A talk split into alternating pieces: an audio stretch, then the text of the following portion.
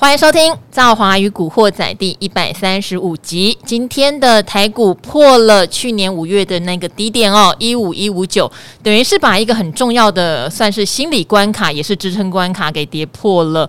好，虽然我们在前几集的节目一直提醒大家，这个一万五看来很快就会到，但是接近的时候，还是难免会有点担心投资朋友人的心情啊。希望大家一路听下来哦，都已经做好了，不管是避险策略，或者是降低持股部位，或者是您本来就有往下低阶哈，但是你买的是属于例如指数指数型的商品，不是个股，往下低阶的策略继续做哈。希望大家都能够求得什么呢？在股海的心情哦，是安心平静，而且知道趋势哦。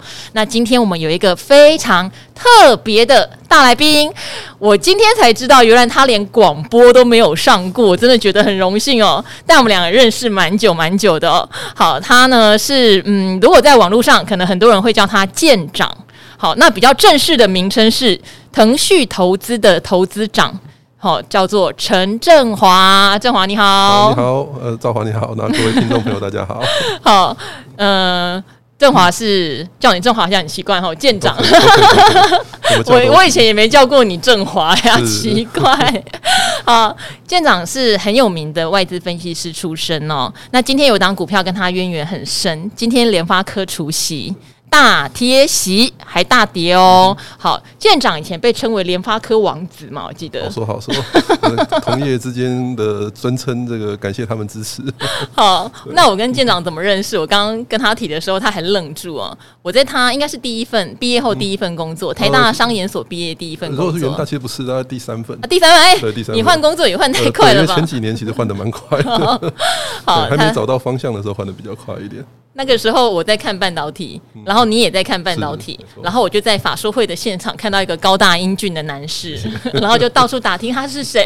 当年我还单身啊，不，对，哎，当年还单身，但有一次我在路上遇到你，跟你打招呼，你旁边就是未婚妻。哦，是糟糕了，这么不巧吧？没有这么不巧，未婚妻现在是老婆了，然后，然后呢，就看到呃舰长后来那时候就从元大是投信还证券嘛，哈，我是元大证券国际部那时候，好证券国。国际部，然后就被美林哦挖走，当时很轰动，因为美林这种大型的外资机构，那时候在台湾用的都是从常春藤名校留学回来呀，哈，满口英文的 A B C 呀，啊，舰长是个土生土长，在台湾念研究所，然后也在台湾的券商工作，没想到被美林应该是高薪挖走了。欸，其实就比人大高啦，那外资的薪水一定比 local 要高不少嘛。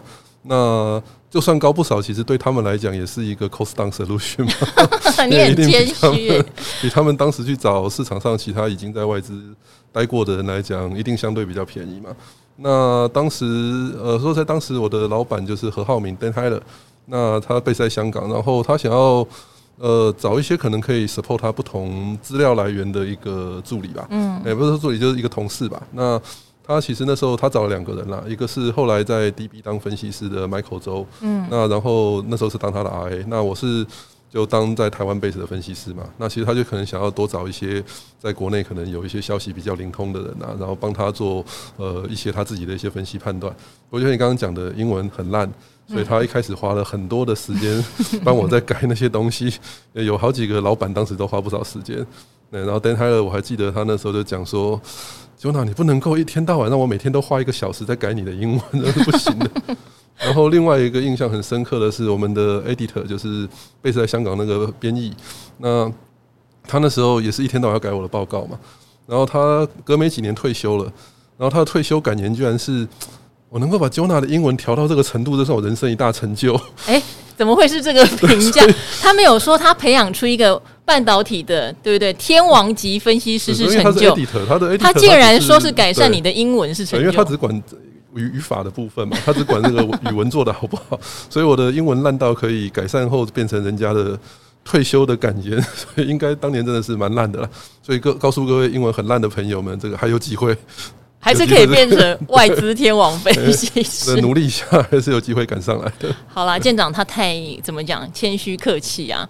好，当时我还记得去美林的时候是外资天后陈淑芬，哈，他是陈那时候应该总经理，对，他是台湾区的总经理，对，然后哇，就香港是何浩明当我的老板嘛，那台湾就是陈淑芬当我的老板，对，那当然他们两位都对我很支持，非常爱他，就是因为那时候我们采访不能只采访本人嘛，要听听听听看旁边老板对他的评价，哦，好爱他哦，好。叙旧要先结束，对，哦，叙旧要先结束。为什么？如果大家有长期在追踪舰长的文章，其实我也不知道去哪里追踪。但是因为像您会上，你会上理财达人秀，你也会上老谢看世界，对不对？然后等于是舰长在总体经济，不只是半导体的产业分析，在总体经济上其实都看得算有点早。怎么说呢？去年舰长来上理财达人秀的时候，特别有提到半导体的库存问题，对不对？当时可能还没有 focus 到整个大通膨的问题，好，但库存问题你已经看到了。其实因为大家在抢金元，抢翻了，油也抢，然后呃，你就算用不到那么多，你也先抢先赢。所以一直提醒我们，这个半导体供应链现在堆积如山的库存问题会成为未来的隐忧。可是去年大多头啊，没有人在管你，没有人在管你的事情哦。好，今年舰长预言的事情就一件一件的发生了，包括。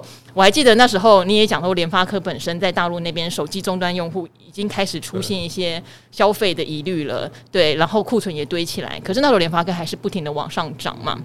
好，那也呼应到今天联发科整个除夕气息的状态，包括第三季、第四季可能都会看到，例如说毛利率下降或是销售下修的问题。好，所以这边也要来请教舰长了，因为毕竟台股也已经修正三千多点，对，一五一五九都跌破喽。好，所以你预言的半导体库存这个问题正在发生中。那继续哦，第一个。你觉得这个库存的去化可能要到一个什么样的程度？那第二，其实你今天已经有带来更新的消息，是库存搞不好还不是现在唯一最大的问题，有更大的问题是像欧呃欧洲的债券，其实现在也在暴跌中哦。很有一种欧债风暴要来的感觉，对，怎么会演变成到这样的程度？你可以跟我们解析一下。对，那我想先讲一下，第一个就是所谓半导体库存问题了。是，那库存问题说实在的，其实一般来讲大概三到六个月可以解决，那快一点的话三个月。那这一次的 cycle 因为对库存堆积的又比较高一些，嗯，所以理论上正常状况大概也许就是六个月就解决。六个月，那六个月解决的话，因为股价已经跌了很多，其实把库存的因素大致上已经反映了一轮了啊，那所以。所以这部分其实我觉得相对呃还好一些些。那但是其实呃比较担心的是，现在到底需求会有多烂？嗯，因为库存本身它就算高，通常只是一个修库存，通常就刚刚讲，只是一季的事情。那最麻烦的是，如果我们的这个呃市场需求整个不见了，那销库存的时间就会比想象中的更久。而且变成说，就算我后来订单回温，我不修了，但是我的业绩还是不够好，因为市场需求不佳。那现在来讲，就变成说，呃，当然刚刚讲手机是之前就烂了好一阵子，那到其实它已经烂了五年了。那烂了五年，对，那那去年联发科还不错的理由是因为四 G 转五 G，所以它的平均单价有增加不少。因为原本四 G 一套只卖个，一般来讲大概六七块美金，那五 G 至少一套卖最便宜可能也是三十块上下，那很多都是卖到五六十块都有。所以就算总量下滑，但是它的单价上升，所以呃它相对来讲没有受到太大影响。但是其他的 component。呃，其实，在去年就已经看到中国市场都很烂的。我们举例，台湾另外一个股王像大力光好了，对，那它就是很明显的就是规格没有演进了嘛。那苹果的订单价格压力大，中国市场不好，所以整体来讲的表现就比较不佳。嗯，所以。中国市场已经烂了好几年，那现在最近是稍微有一点回温了，因为这个六一八促销稍微有一点回温，那可能政府也开始做一些刺激的动作。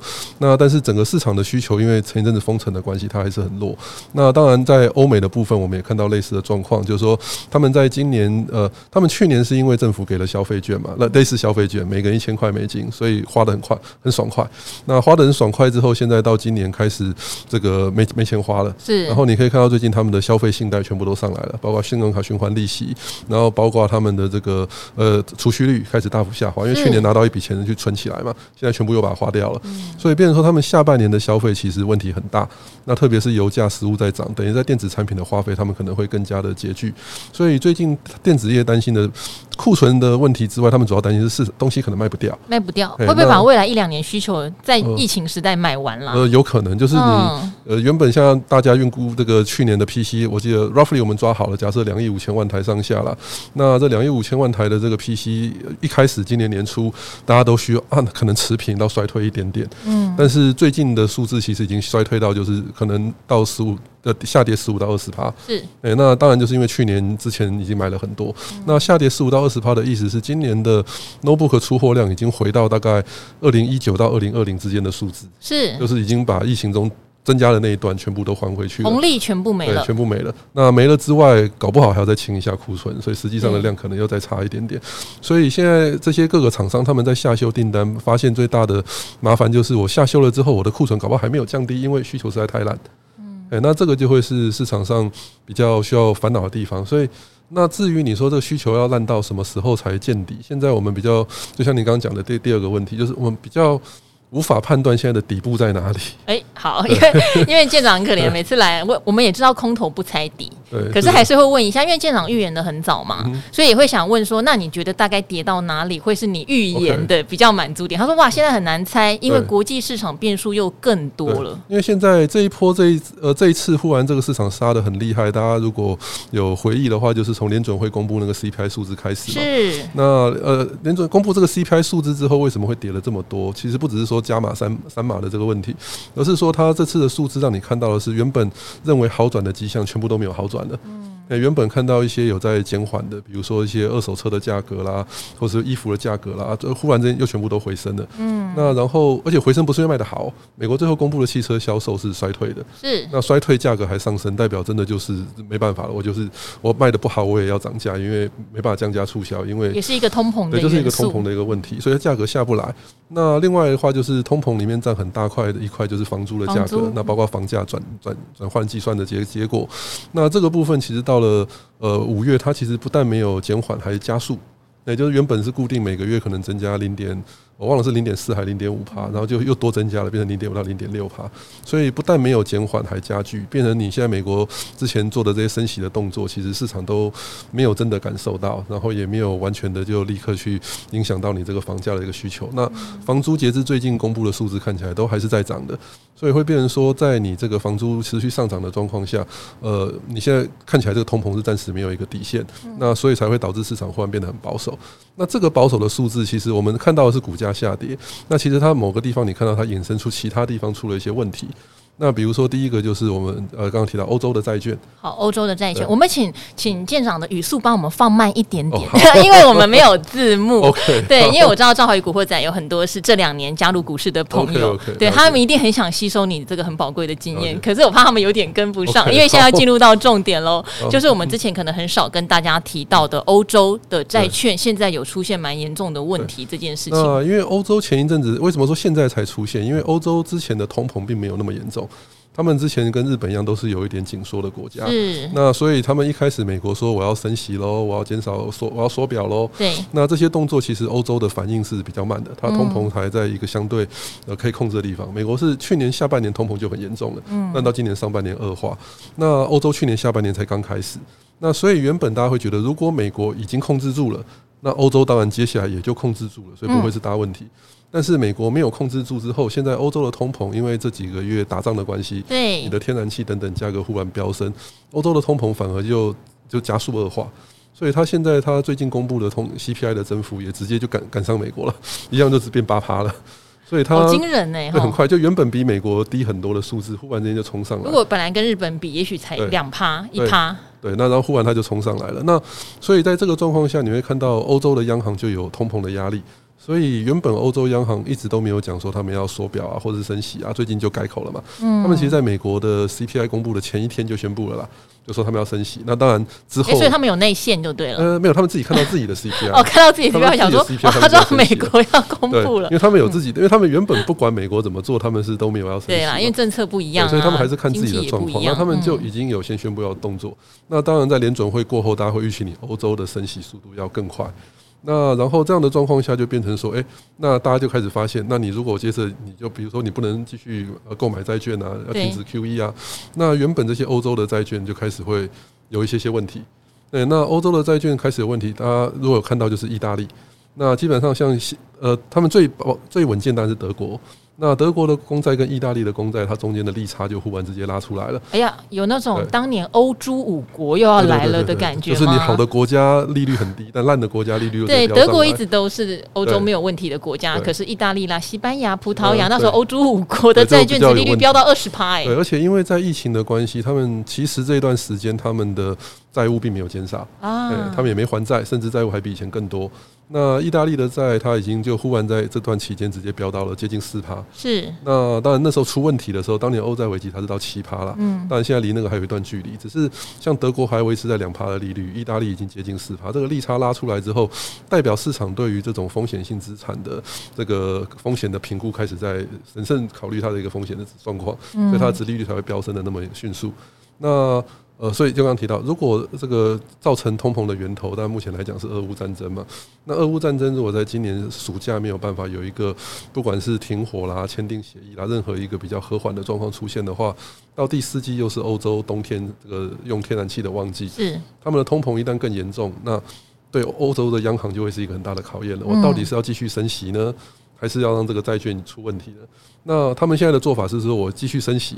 但是我还是继续印钞票买债券，然后避免这个意大利的债忽然飙上来。嗯，但是这两个政策是互相矛盾的。是，对，你不会一边印钞票一边说我要升息，那结论是你压不住通膨的。是，所以他们势必最后要做取舍。那做出取舍的那一天，很可能就是金融市场要有重大的动荡的时候。嗯，那这个在第四季就是有可能发生。这是欧洲的状况。嗯那日本的话会稍微晚一点，但他们现在也有类似的问题。那日本。可是日本国债都日本人自己买的，对，都日本自己买。但是它的问题就刚刚讲，不是只有国债这个本身的，它会有衍生的状况。那什么叫做衍生的状况？就是说，呃，日本现在它遇到的问题就是，它希望把国债维持在零点二五帕这种超低利率。那但是因此它的呃，因为我们知道现在通膨很严重嘛，所以导致它如果不升息，那它的汇率就会大幅贬值。所以日币已经贬到了一个相对又更低的一个水位。对，哎，连韩环都大贬哎。那日币韩环像这种大贬的汇率，当然就会造成它国内的物价增幅更大啊。所以你会看到日本终于说，我们现在达到我们用要两趴的通货膨胀率的目标了。但这是值得高兴的事情吗？其实不是，因为它是输入型的通膨，嗯，而不是经济好造成的通膨。经济好，大家赚钱多买东西，这种通膨相对对经济来讲算是比较健康的。但如果是因为我的能源、我的食物大幅进口，呃，大幅成本增加而造成的通膨，那这个对国内是一个负担。他们现在终于达到通膨的目标，但是是输入型的通膨。那如果日币继续贬下去，呃，很可能我们刚刚讲的三个月到六个月后，日本的通膨就会忽然增加到，也许也是五六趴，嗯，这样的一个水准。那这时候它还能维持这个零点二五帕的低利率吗？这些也许就是他需要考虑的时候。他一旦需要考虑，这会是一个很惊人的事情。为什么很惊人？因为日本是一个全世界做所谓的呃，我们不能说套利交易啊，就是借日币，然后在世界各地买东西，这是一个很普遍的交易。因为日本利率低嘛，嗯，那然后日币又贬值，所以我借日币，然后去买，不管是台湾或者买中国或买美国，都是一个全世界这种避险基金行之有年的一个策略。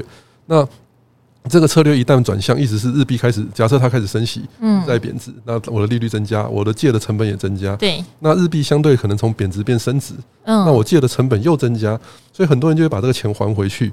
还回去的过程，他要什么？他要把先他买东西卖掉啊！哦，对，原本从日本借出来的一大笔钱，在世界各地投资的这些资金，会忽然有很大的卖超，是，那就会在其他地方造成很大的金融动荡。嗯，那日本本身会不会发生金融危机，这是另外一回事。但是透过这个日本日币借贷交易，在世界各地做，我们之前叫什么 carry trade 吧，类似这样子，就是你借了钱，然后在世界各地投资的这种行为，呃，很可能就会忽然造成一个很大的动荡。那这应该也是在呃，会比欧债。再晚一点了。如果欧债是三到六个月，那它可能就 maybe 六到九个月。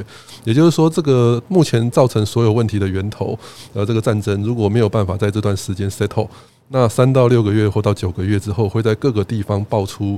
很奇怪的事情，嗯，那金融市场可怕的地方就是它最后出事情的地方，可能不是你一开始预料到的地方，是，所以像我们不是美国的升息，不是美国升息，就变成说美国，因为美国其实它金融风暴之后，它体质蛮健全的，就算最近这一波房价有一些下跌，但其实市场并没有担心美国会有房地产风暴。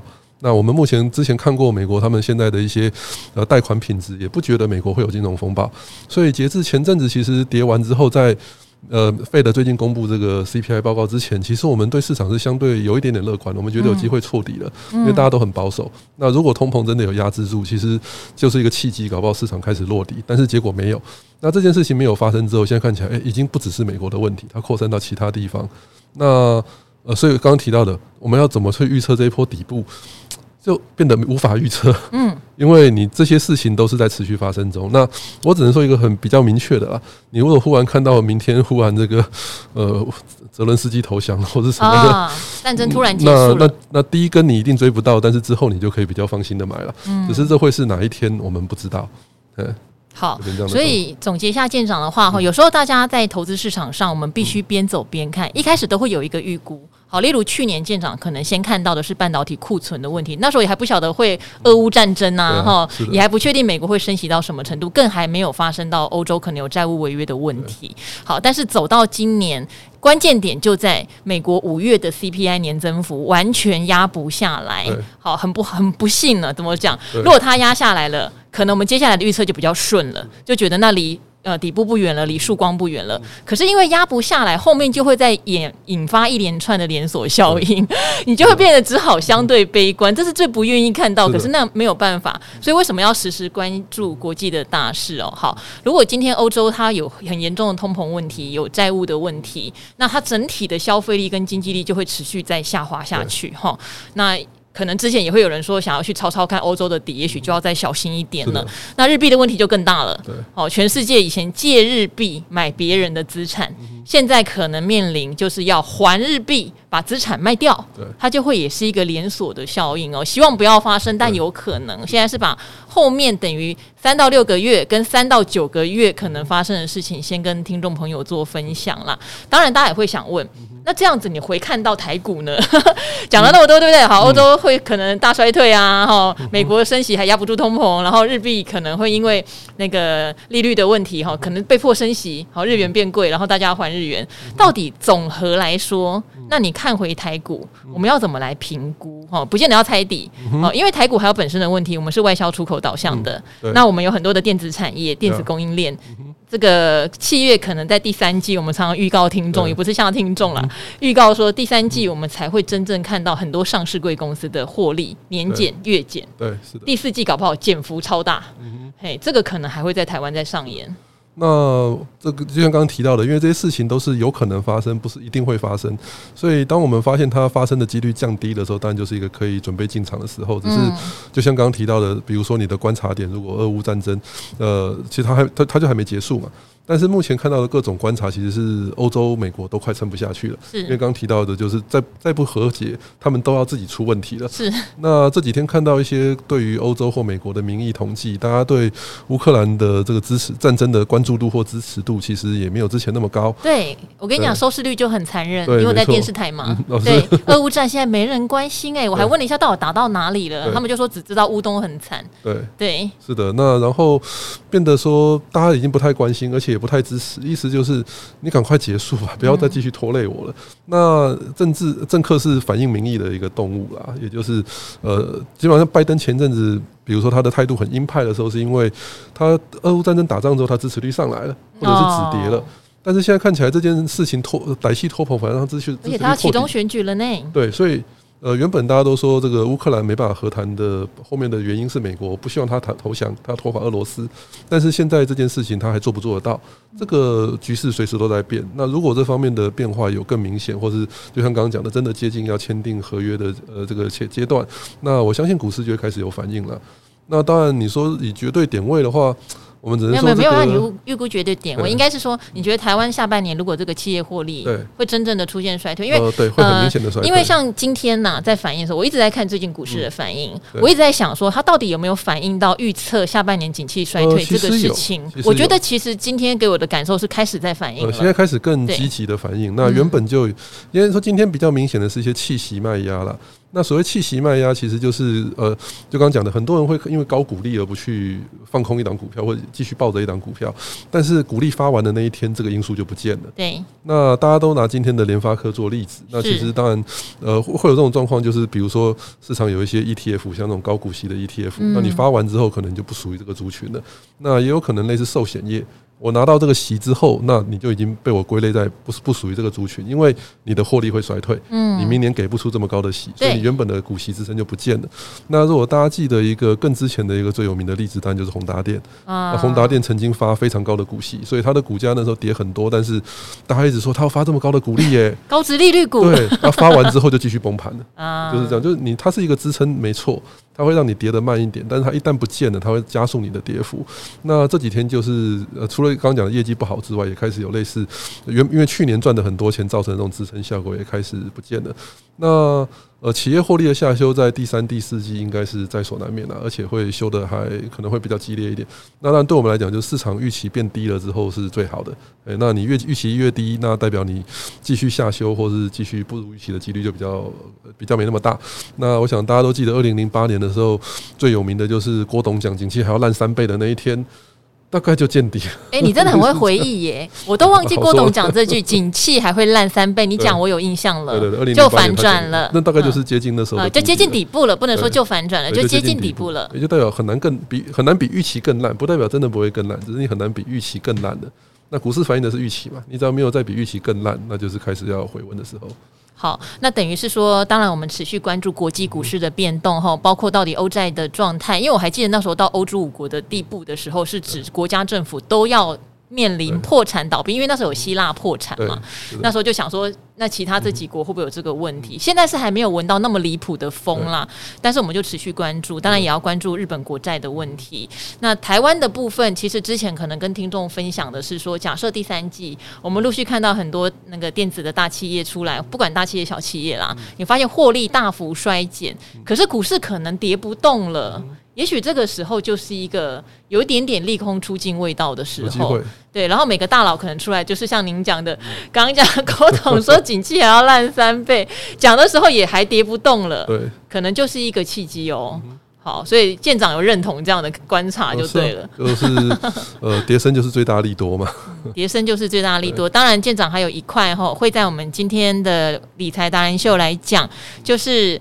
呃，他发的那个舰长会写一些文章啊，我们会收到。他就提到三星电子最近不是停止拉货吗？嗯、好，他说上一次三星电子停止拉货是在两千零八年的六月，他就写这句。他以前他的舰长那个 快讯都会写蛮长的，就是写一句话就好。那他说这是写一句话就好，那这句话什么意思？当然也是隐含一些对电子业或对整体景气面的预判哈。那也是说。见古知今，那时候发生这件事情之后，零八年发生了什么事？这个我们在理财达人秀，请舰长独家帮我们讲啊。那因为今天在这个 podcast 的部分也讲蛮多的，也非常谢谢舰长把第一次给我。那我希望你第二次跟第三次也是给我，谢谢。垄断，好，也非常谢谢老朋友这样来支持赵华哦。那我们就一起跟赵华与古惑仔的听众朋友们说拜拜喽。好，谢谢各位，拜拜，拜拜。